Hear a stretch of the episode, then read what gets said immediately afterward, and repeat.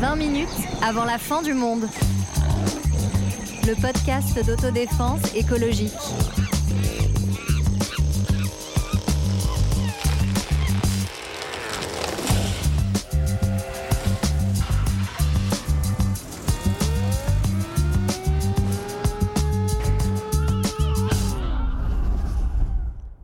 Bonjour, bonjour, bonjour, on est très heureux de vous retrouver et pour bien commencer cette nouvelle saison, je vous propose une chasse au trésor. Il y aura des énigmes et des rebondissements.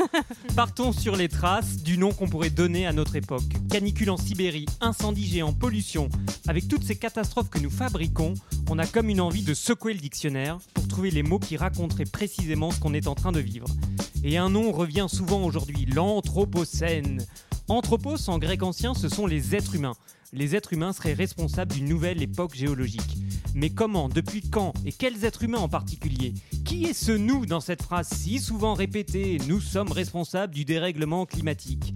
Quelques suspects vont défiler à la barre et seront soumis à l'interrogatoire d'une équipe d'enquêtrices hors pair en la personne de Sarah Salut Antoine et de Marlène. Salut Est-ce que vous vous souvenez de la première fois où vous avez entendu ce nom d'Anthropocène Bah ouais, c'était justement sur les bancs de la fac. Et du coup, euh, bah, c'est très bien pour un épisode de rentrée. J'ai l'impression de retourner à l'école. Et pour, au début, moi, j'ai vraiment cru que c'était un nom de dinosaure, tu vois, l'Anthropocène. Donc, euh, et pas du tout d'humain, donc ça me fait rire. Oui, alors c'est un dinosaure cruel hein, aussi. Oui, On- c'est très on- cruel. On va regarder euh, ce qu'il a entre les crocs et toi, Sarah. Écoute, euh, je suis pas trop capable de dire à quel moment j'en ai entendu parler pour la première fois. Je pense que c'est quand j'ai bossé une- dans une association qui bossait sur les questions d'écologie, ce, ce mot a dû venir. Et donc, euh, j'ai été assez curieuse et donc j'ai pas mal euh, bouquiné là-dessus pour, euh, pour comprendre si, si ce n'était qu'un fantasme euh, de, de collapsologue ou si euh, effectivement euh, on, on avait un peu traumatisé notre pauvre planète. Suspense. Suspense On va, euh, on va- on va terrible, regarder, on va hein. regarder tout ça. Moi, je l'ai entendu pour la première fois quand j'étais en train de courir. Non pas parce que quelqu'un criait derrière moi C'est l'Anthropocène C'est l'Anthropocène Réveille-toi, pauvre mortel Mais simplement parce que c'était un podcast que j'écoutais qui avait ce sujet. Je me suis dit Tiens, tiens, qu'est-ce que c'est que ce mot bizarre? Terme bizarre pour époque bizarre. Alors pourquoi d'abord? Il faut peut-être commencer par la définition. On serait dans une nouvelle époque. Bah, en fait, c'est, on serait dans une nouvelle époque. C'est pas juste une époque euh, du style la belle époque ou je sais Non, pas. ça, c'est Les pas belle années folles. ouais. Les- non mais enfin faut le dire en fait c'est ouais. une nouvelle époque géologique donc c'est très différent donc anthropocène on retrouve ce mot scène qui euh, est euh, celui des périodes géologiques qu'on connaît donc paléocène Holocène, donc Holocène c'est l'époque dans- géologique dans, lesquelles- dans laquelle on était et donc l'idée de l'anthropocène ça vient donc anthropos de l'homme Euh, c'est l'idée que l'homme devient un nouveau facteur géologique qui transformerait la planète au même titre par exemple euh, qu'une glaciation ou que des mouvements telluriques de la planète On est drôlement fort, non? C'est ça la conclusion Oui, c'est ça. tout? Ben, Voilà. on va, on va Pas mal. hypothèses. ouais. Non, mais et, et ce qui est intéressant sur ce concept d'anthropocène, j'aime bien cette, cette métaphore un peu de, de la montre des 24 heures, c'est que si Ouais. euh, notre planète a, a 24 heures, l'homme est apparu dans les 5 dernières minutes, et euh, cette époque, euh, non, dans les 5 dernières secondes, Secondes, ouais, excusez-moi, secondes, Secondes. Ouais. excusez-moi, je me trompe, et l'anthropocène, donc euh, qui serait euh, ce moment où l'homme commence à, à avoir un impact géologique sur la planète dans les deux derniers millièmes de seconde, et ça veut dire qu'on est quand même drôlement fort, encore une fois, parce qu'on arrive à faire beaucoup en, en très peu de temps. hein. Le Ah beau oui. bébé. beau bébé quand même. Alors, on a souvent noté dans nos épisodes précédents euh, quelques trucs bizarres hein, qui se passent sur Terre. Vraiment, non, pas, pas du tout. pas grand-chose. Parce que sinon, j'imagine qu'on serait tous en train de paniquer. Alors, dites-nous un petit peu les raisons euh, qu'on aurait de flipper et qui, euh, surtout, euh, montrent qu'il y a ce, ce moment euh, si particulier. Bah alors les raisons en fait c'est qu'on constate qu'il y a de plus en plus de changements dont on parle aujourd'hui beaucoup. hein. donc la disparition de, des espèces, de l'écosystème, la hausse des températures, les sécheresses, tous les feux, enfin tout ce que tu évoquais au début en fait, l'altération des climats, etc. On parle de, de plus en plus de changements climatiques, de changements des courants marins, de changements des sols aussi avec des sols très pollués. Et tout ça fait penser que bah, en fait le, toutes ces altérations de la planète sont créées par qui? Bah, Par l'homme, qu'une espèce serait à l'origine et que du coup on pourrait parler d'une nouvelle ère Mm. qui serait en fait euh, euh, modifiée par l'homme. Et d'ailleurs, euh, je, je vous conseille, pour aller un peu plus loin là-dessus, notre tout premier épisode, hein, Sommes-nous foutus? On vous raconte un peu tous ces différents euh, changements et pourquoi est-ce que euh, l'homme est, est en, en très grande partie euh, responsable. Et puis dans ces changements, je vous conseille un autre épisode, plein de pubs pour notre podcast, euh, celui sur le sable de cet été, Ouais. où par exemple là, on voit comment la, la main de l'homme modifie euh, la, la géographie. Sapiens. Voilà. Quelques, Ce bi- bon vieux sapiens. quelques billes, et c'est dans nos épisodes précédents. Alors, c'est c'est aussi euh, le fait que depuis euh, deux siècles, on brûle beaucoup euh, de charbon, de pétrole et, et de gaz. Oui, et en fait, euh, bah, justement, c'est euh, toute, enfin, la question de l'anthropocène. Enfin, au, au cœur de cette question, il y a la question des énergies fossiles, c'est-à-dire donc euh, justement sous tout ce dont on parlait. Fossiles, c'est en fait les énergies qu'on va chercher dans le dans le sol, hein, tout simplement. Et pourquoi on dit fossiles? Bah, Parce qu'elles sont, elles se sont créées à partir de la fossilisation euh, de- d'espèces, d'autres espèces, donc notamment le pétrole, le charbon, etc., le gaz. Tu crois qu'un jour on sera une énergie fossile nous-mêmes? Que nous, on va devenir du pétrole, mais c'est génial Alors, qui, Voilà. brûle, qui brûle ces énergies fossiles? Il faut voilà, essayer un petit peu de décortiquer tout ça. Bah, toi, tous les matins, non Ah, euh, vrai. réveil Quand tu prends ton SUV, C'est vrai. Ou quand je prends euh, des transports et autres, non, en fait, on se rend compte que depuis euh, quelques décennies, euh, bah, en fait, euh, 70% des émissions de CO2 sont, en fait, c'est une centaine euh, d'entreprises qui sont responsables de ces émissions. Eh bien, et peut-être pour, pour rappeler euh, à nos auditeurs, hein, le problème de ces énergies fossiles quand on les brûle, c'est qu'elles dégagent énormément de CO2 euh, qui sont retenus dans la basse atmosphère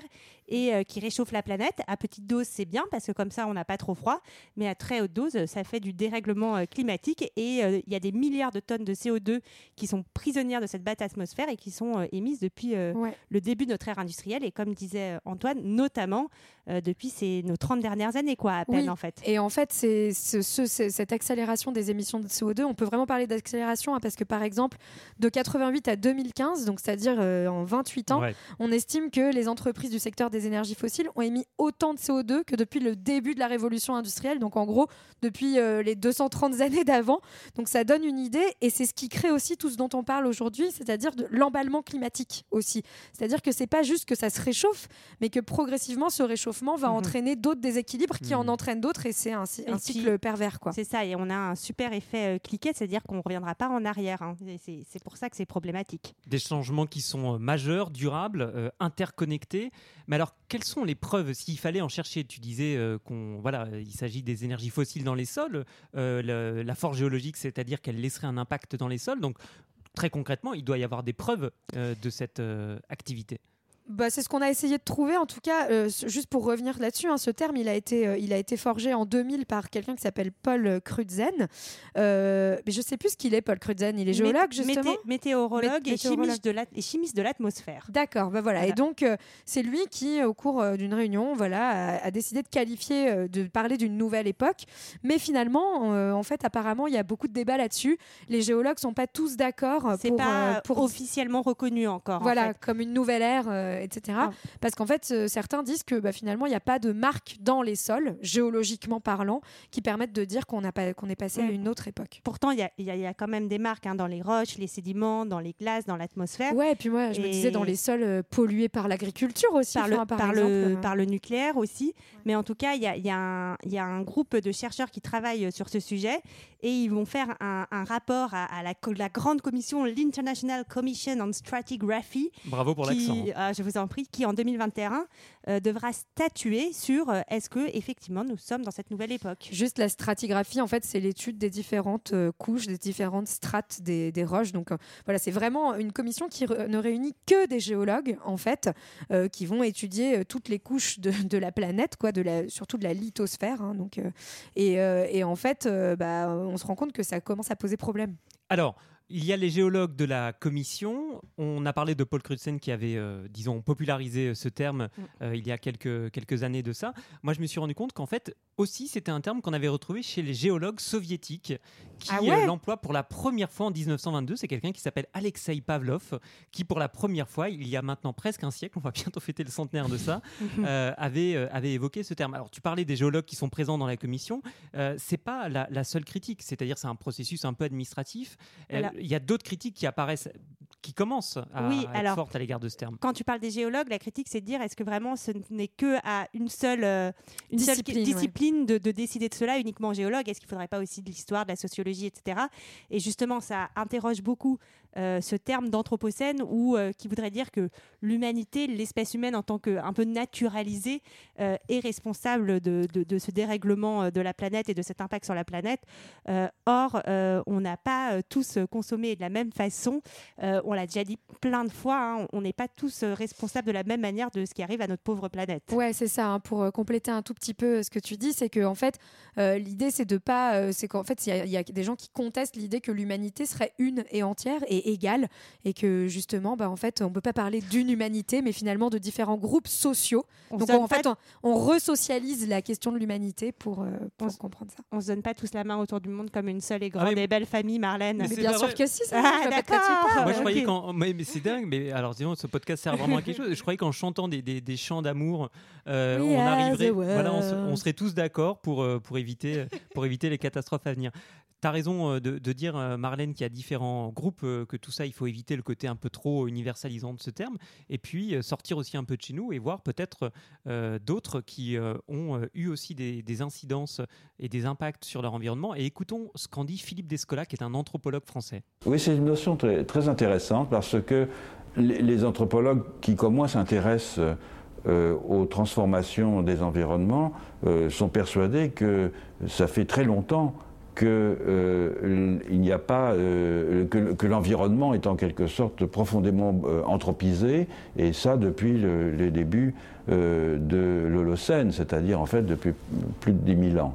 On sait maintenant que l'Amazonie n'est pas le plus grand morceau de forêt vierge ou de nature vierge du monde, mais c'est un environnement qui a été profondément transformé par des millénaires d'occupation par les humains qui, du fait de leur technique de subsistance, du fait de leur technique de culture, ont transformé la phytosociologie, c'est-à-dire la distribution des espèces de cette forêt. Vous l'avez compris, l'influence de l'homme sur le climat est une vieille histoire. Alors j'aimerais maintenant qu'on en est là, qu'on décortique un petit peu cette anthropos. Euh, d'abord, pourquoi selon vous la question des débuts euh, de l'anthropocène est importante? Oh, tu nous pousses des jolies cols. Non, mais oui, bah, parce que c'est en fonction de là où on met le début de l'anthropocène, on va pas avoir, euh, comme tu en parlais dans ton introduction, les mêmes coupables à la barre. Forcément, on va pas, on va pas, enfin, on va pas englober tous les hommes de la même manière, etc. Et, donc, il y en a même qui disent que le début de l'Anthropocène, finalement, il faut même remonter ça euh, à, la, au début de la colonisation, hein, donc euh, à partir de 1492. Je crois que c'est globalement le, péché originel, hein, 1492. c'est possible. Euh, Petite pensée pour les statues de Christophe Colomb qui passent un mauvais oh, moment. Non, qui sont déboulonnés, les pauvres.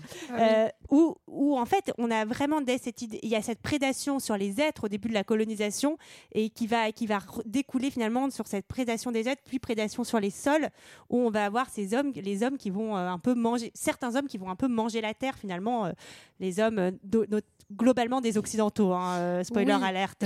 c'est ça. Et surtout en fait 1492, c'est souvent le, moment où on commence à parler de, l'extension extrêmement forte du capitalisme. Hein. En fait, c'est souvent donné comme date pour ce qu'on appelle la première mondialisation. Mmh. Ce qu'on appelle l'échange colombien. Voilà, exactement. Et donc c'est le moment aussi où on commence à avoir cette idée d'accumulation des richesses, mmh. accumulation des richesses qui va ensuite se prolonger dans la révolution industrielle, où on va chercher à chaque fois à maximiser le profit, le rendement par différents moyens. Au début, ça sera les plantations, donc euh, de, pendant la période vraiment de la première colonisation. Et donc, on va même parler pour certains de plantation saine, euh, jusqu'à ce qu'on arrive ensuite à la révolution industrielle, où là, euh, on va aller vers une énergie beaucoup plus énergivore. Enfin, je sais pas comment le dire. Alors, l'échange colombien dont on parlait à l'instant, c'est pas du tout Erasmus hein, dans l'esprit. Hein, euh, vous, exportez du café dans un sens et vous recevez euh, la variole et le typhus euh, dans l'autre. Il hein. faut rappeler quand même que la colonisation de l'Amérique fait 50 millions de morts en quelques décennies. Et tu en parlais, Marlène. Alors, c'est le, nom est, à rallonge. Il est encore plus long que ce que tu en disais. C'est le plantationo. Ah oui, voilà, j'arrivais pas à le dire. Je l'ai eu à peu près correctement. voilà, vous laisse vérifier. Merci Antoine. Et donc, évidemment, ça fait référence aux plantations et ce qu'on appelle voilà, plus tard le capitalisme fossile. Mm. Ça veut dire un mode de production basé sur le charbon puis plus tard sur le pétrole, les énergies fossiles, prendraient naissance dans l'esclavagisme des colonies. Et on l'a dit, il y a ce qui se passe à partir de la révolution industrielle. Oui, bah, c'est le début, euh, enfin c'est 18e, 19e siècle, fin 18e, début 19e siècle. Et euh, ce, qui, est intéressant euh, avec la révolution industrielle et la révolution du charbon, c'est que à l'époque, pour se chauffer, qu'est-ce qu'on utilisait? On utilisait le bois. Et pour, euh, pour, pour avoir du bois, ben, il, faut, il faut faire de la déforestation. Ouais. Et ça avait des impacts dévastateurs euh, sur, euh, sur l'environnement, des effondrements de terrain, des inondations, euh, etc. Et euh, à l'époque, bon, il y avait quelques petits, petits trucs économiques derrière tout ça, mais quand même, on s'était dit, le charbon, c'est génial, c'est dans les sous-sols, euh, c'est c'est écologique, c'est durable. Donc on se dit que c'est plutôt une bonne chose, avant de se rendre compte que ça émet plein de CO2. Ouais. Mais c'est le début donc de cette grande révolution industrielle, de la machine à vapeur. Alors la machine à vapeur justement, alors parce que ça c'est donc inventé en 1784 Ouais. par quelqu'un qui s'appelle James Watt. Oui. Et c'est pas euh, si simple que ça. Vapeur d'ailleurs qui est alimentée par du charbon, hein, parce qu'on se dit vapeur c'est Exactement, de l'eau, oui. Euh, ça fait juste des petites bulles d'eau. C'est pour Bah, faire bouillir l'eau. hein, voilà, pas on soufflait pas Euh, J'ai dessus. regardé quoi. le plan d'une machine à vapeur, hein, je précise. hein. Oui, oui, oui, oui. Bah, en gros, c'est que voilà, on, on- à l'époque, on utilisait plutôt l'énergie hydraulique et on va passer euh, au, au charbon euh, pour faire pour faire cette vapeur. Et ce qui est drôle, en tout cas, c'est qu'on a appris, enfin, les recherches notamment menées par Andreas Malm, hein, qui est un, un géographe suédois, on, on nous ont appris que finalement cette machine à vapeur, enfin, l'usage du charbon n'était pas si évident que ça au départ. Euh, ça coûtait plus cher, etc. Sauf que c'est à une époque où on avait besoin d'une population. D'une main-d'œuvre importante pour pouvoir produire en continu tout le temps.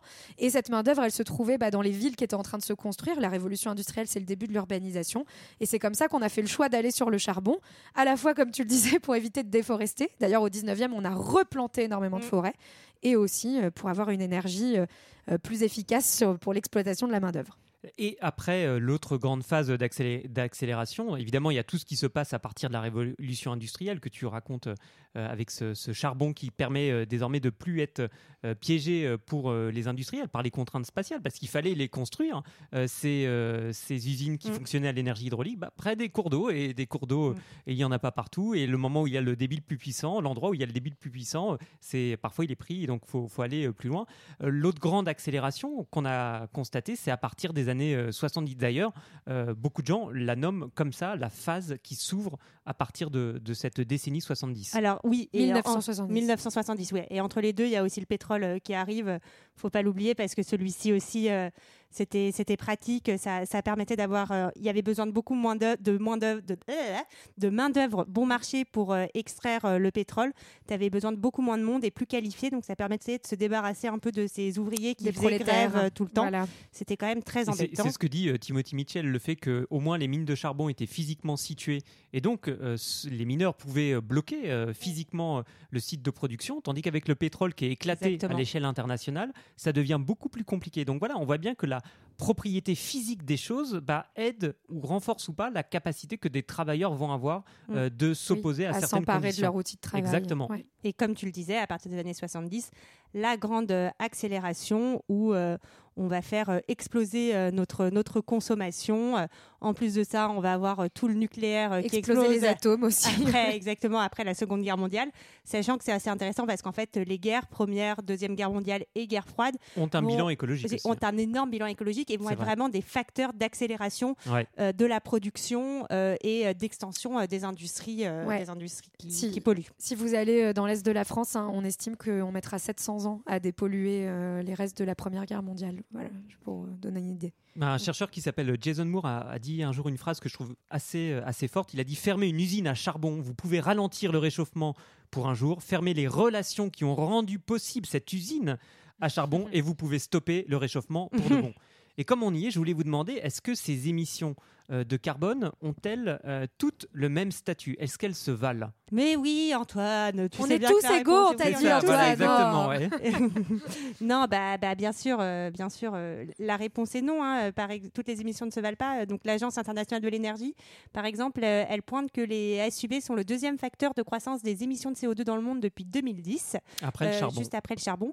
Et euh, comme tu le sais, nous, nous avons tous un SUV, donc euh, nous polluons Bah, tous On a pareil. Comment se t'es garer venu hein, ici, pour enregistrer ce podcast. hein. un SUV, forcément.